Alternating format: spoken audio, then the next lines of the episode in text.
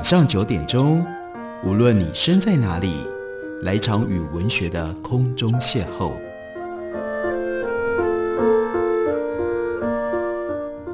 杨照谈书，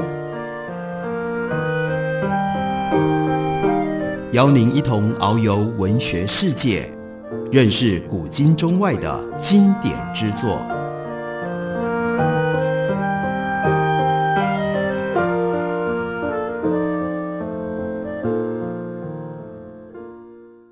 各位听众朋友，大家好，非常欢迎收听杨照谈书。本节目于台北广播电台 FM 九三点一，每个星期一到星期五晚上九点为大家播出。我是杨照，在今天的节目当中，继续来为大家直播石景谦的纪念专辑。Jonathan Spence，他是在英国出生，后来在美国耶鲁大学长期执教的一位非常重要的史学家。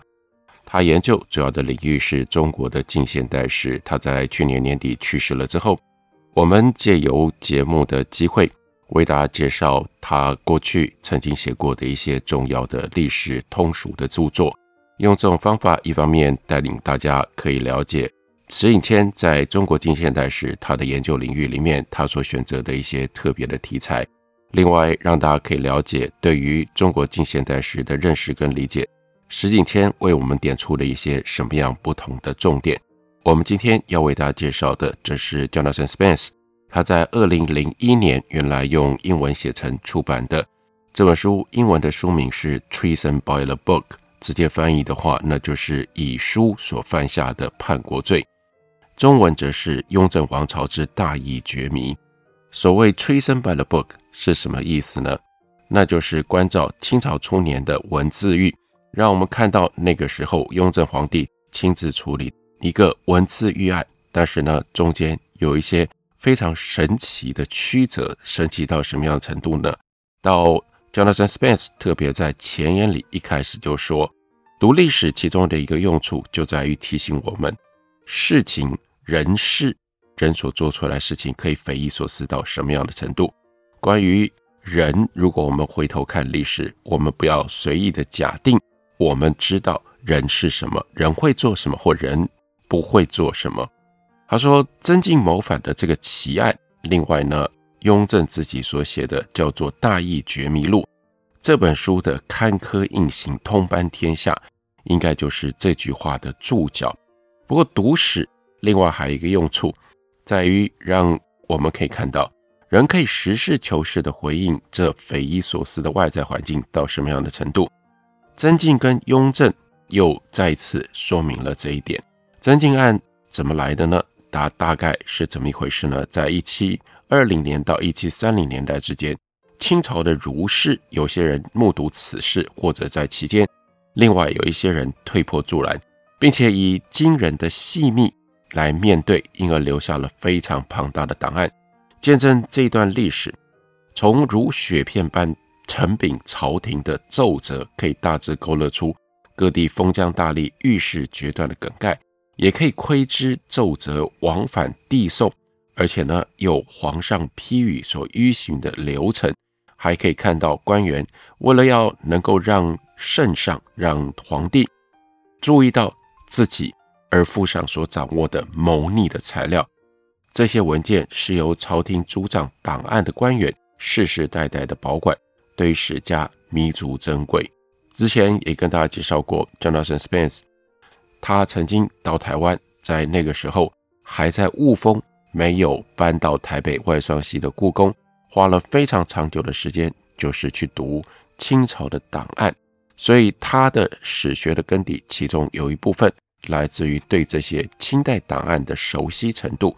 经过了多年之后，他回到这个档案里面，挖出了、找出了曾静案相关的各种不同奏折文件，帮我们描述了。这样一桩奇案，一九一二年清朝灭亡，这些文件每每得以在遭受战火波及之前装箱封存，辗转流落各地。到了二十世纪末，这些档案终究得以分别藏在台北跟北京两地温湿度受控制的场所，初期逃过了接二连三席卷中国的政治革命洪流。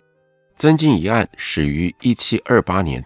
在一七三六年由朝廷终审了结，但是几乎在案发之初这个案子的原委就可以上溯到遥远的过去。有一部分是在十七世纪中叶明末清初的军事冲突和治世论辩当中，另外还有一部分可以更远溯到古代，甚至起于孔子之前的中国哲学历史文本，才刚刚初具雏形的年代。同样的，朝廷终审结案之后，回响久久不衰，不只是历经了清末民初的分崩离析，而且还延续到我们所处的年代。他就特别提到了中国那时候，中国大陆有一家出版社，在一九九九年集结出版了本案重要原始档案的抄本，满足观众干什么呢？那时候看了雍正王朝的电视剧之后所产生的好奇心。这个增进案所讲的不只是皇帝跟一位死敌的故事，还旁及《大义觉迷录》这本奇书。这本书信赖朝廷的敕令，一方面。是得以在一七三零年代初风行天下，广为摘引。然后呢，这本书，然后呢，石景谦所写的这本书，在相当程度上也是关于书籍如何被书写、如何被刊行天下，有关巡回驳斥、有关自我宣传、有关炫惑听众跟大肆抨击的书。这一起离奇的故事讲的是十八世纪的中国人，他们一方面汲汲营营于儒士的名位。另外一方面，深陷科考的迷惘当中，他们一方面好守穷经，但又得要对上位者所做的，在他们看起来是专横负面的决断逆来顺受。在文士精英圈中，失败者有许多人打心底否认他们是上位者所断言的那种知识分子。曾静就是这一类的典型，而许多无端被牵连进曾静这个案子的人，也是。这种人，在另外一个层面上，本书所讲的是那个我们大多数都已经失去联系了的那个世界。在那个世界里，陌生人闯入居里所在的村子，会引人侧目，会被窃窃私语左思右想个好几年。在这一类的世界里，譬如整个案子发生的湘南丘陵之间的孤村，皇帝天高远了。在京城，皇帝像天那么高那么远呢。从京城的信使总是会受到重视，珍饈华哉，馈赠络绎不绝于途。因为京师是卧虎藏龙之地，一如我们从档案里面看到的，那也是一个流言滋反、充斥着各式奇谈异志的世界，迂腐蒙昧，非常的不安全，总是有一种轻率的宽宏大度。石景谦接着就说：“当我写这本书的时候，发现这会是一本关于审案过程的书。”他说：“这倒是原来始料未及的。调查增进案所采取的手段，只有在记忆不易受到牵绊，而且市井小民都能够费心，逐渐再现过去事件的社会里，才有可能存在。同时，他们习惯添枝加叶，言不由衷。”往往会使得这个世界里的记忆在个人想象的土壤里齐散、孕育、滋养。有鉴于审理官员的百折不回、殫心竭虑，手中又握有庞然的物力人力，实情虽然诡谲多变，但也不至于让他们在通往真理的道路上进退维谷。即使他们误走了歧路，皇帝也会适时把他们换回正途。为了跟蕴含个人色彩的在地记忆搏斗，审理案件的官吏不得不通常需要旁敲侧击，采行各种可能奏效的媒介。这中间就包括了墙上的告示传单、成册的诗文、编撰的箴言，以及晦涩的讽喻，乃至于梦境。他们用的审案技巧包括不断对有戒心的目击者施以压力。重复的审讯，要求转述自白，大刑伺候或威胁东行，要有亲人规劝，或者把嫌犯予以孤立，诈骗扮演称兄道弟、背弃盟誓，乃至于散播嫌疑犯的画像等等，这些都是我们过去所不太熟悉的那个中国的官场跟中国的社会，要如何审这样的一个皇上自己。看重的案子，就在许多的细节当中显现出石景谦所说的那样非常不一样的另外一个世界。我们休息一会儿，等我回来继续聊。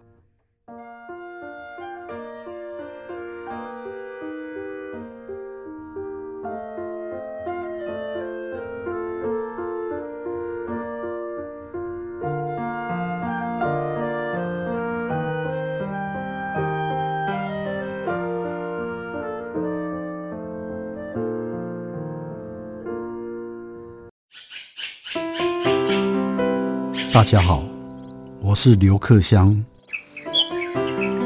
亲近自己的城市，找回城市的温暖。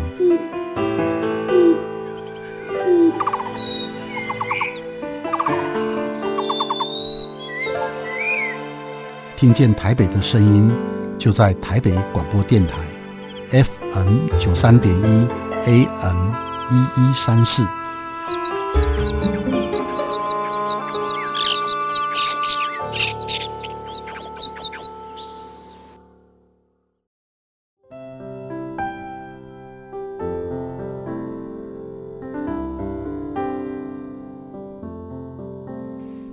见台北的身影，拥有颗热情的心，有爱与梦想的电台，台北广播 FM 九三点一。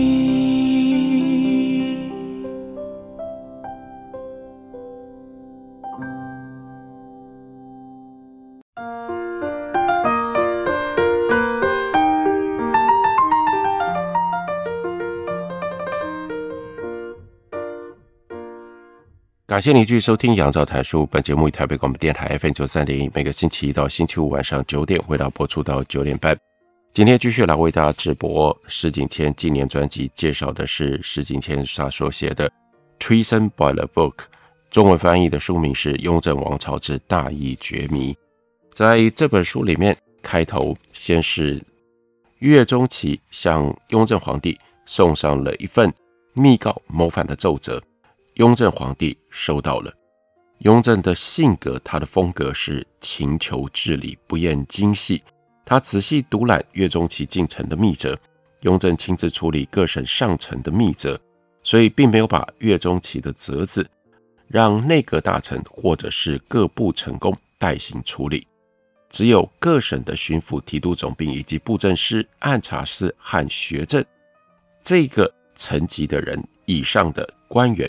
可以有上呈密折的权利，但是这类官员总数加起来也超过两百位，所以皇帝每一天通常会收到几十份的密折。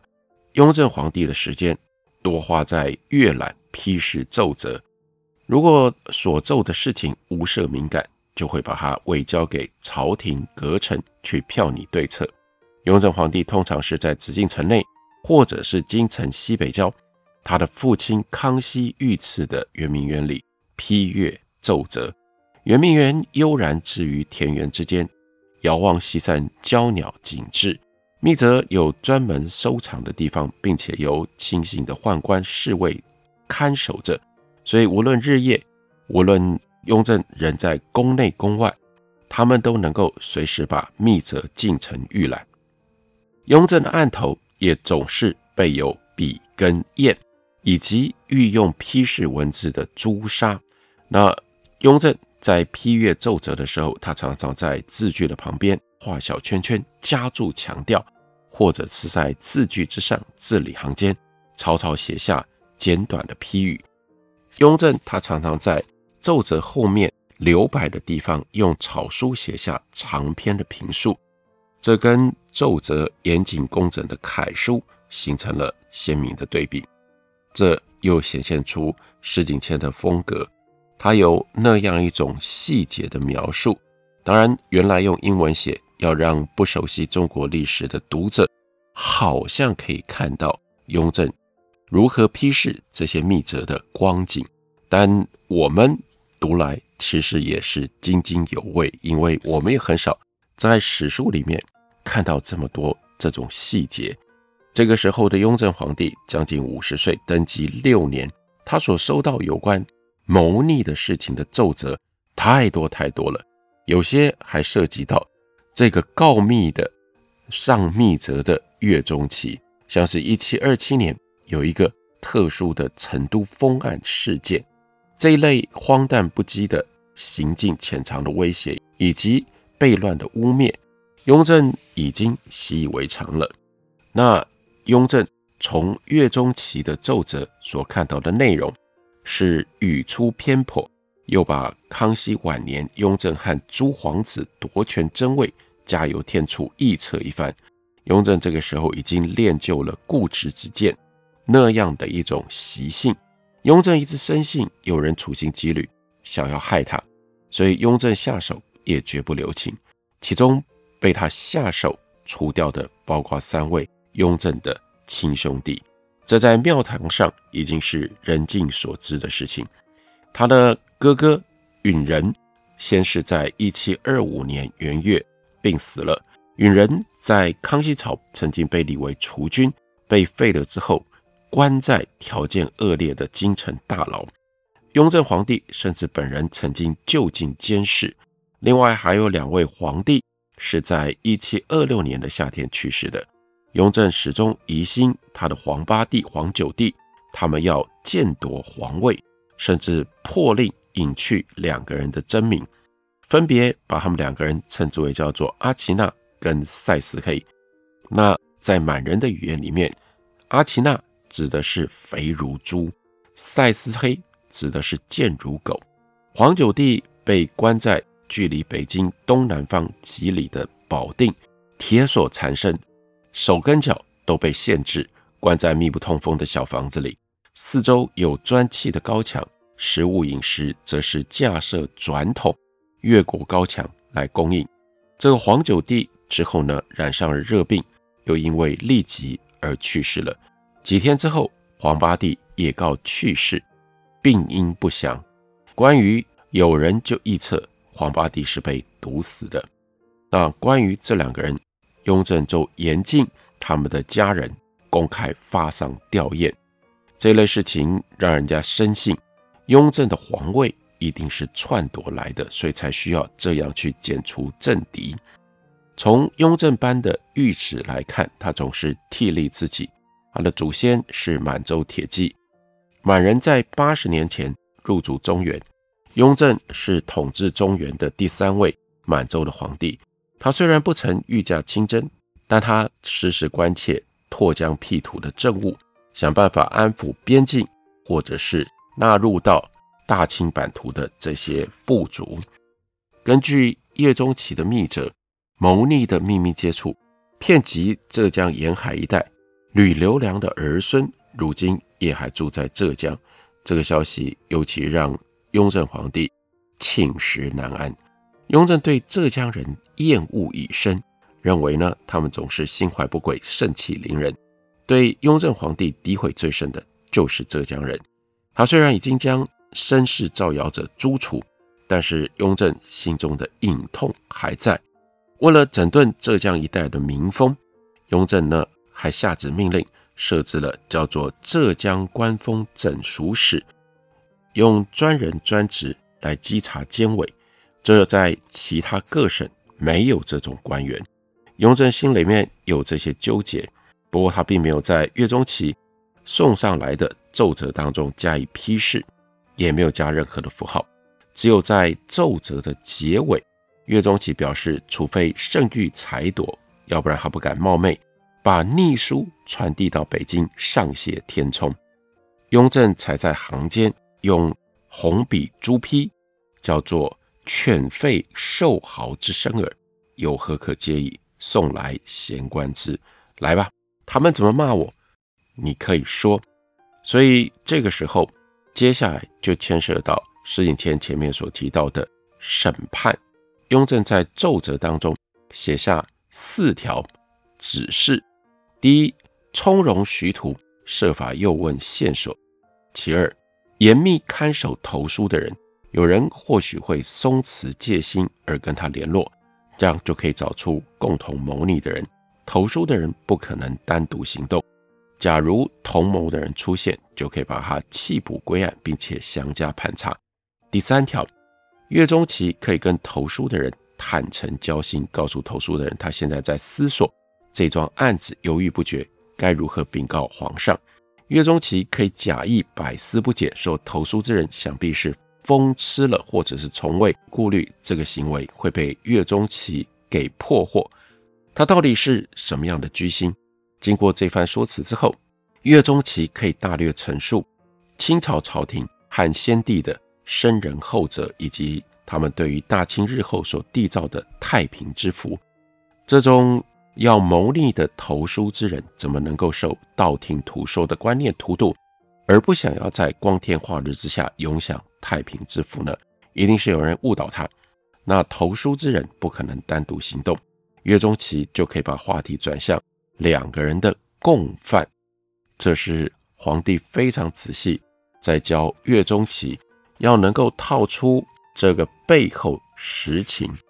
雍正最后就讲，如果这几种方法都不管用，第四种方式，那就是甚至可以阿谀奉承，假装说：“哎呀，你背后有高人呢、你的老师应该是一个超越的人物。”那各省参加计划的人一定很多，你不如把他们都劝化归正为国家的臣子，不但不会老死于匪类，而且还会垂名竹帛啊！所以这是整个案件的开头，引发了雍正的好奇跟兴趣。接下来，因为皇上有这样的反应，这个案子就越来越不可收拾，最后引发出曾静。曾静成了这个案子的主角，石景谦他的迷人的笔法就不放过任何的细节，把这样我们一般一笔带过的所谓清朝的文字狱，它内在非常丰富而且非常诡谲的内容，在这本书里面充分的表现出来。感谢你的收听，明天同一时间我们再会。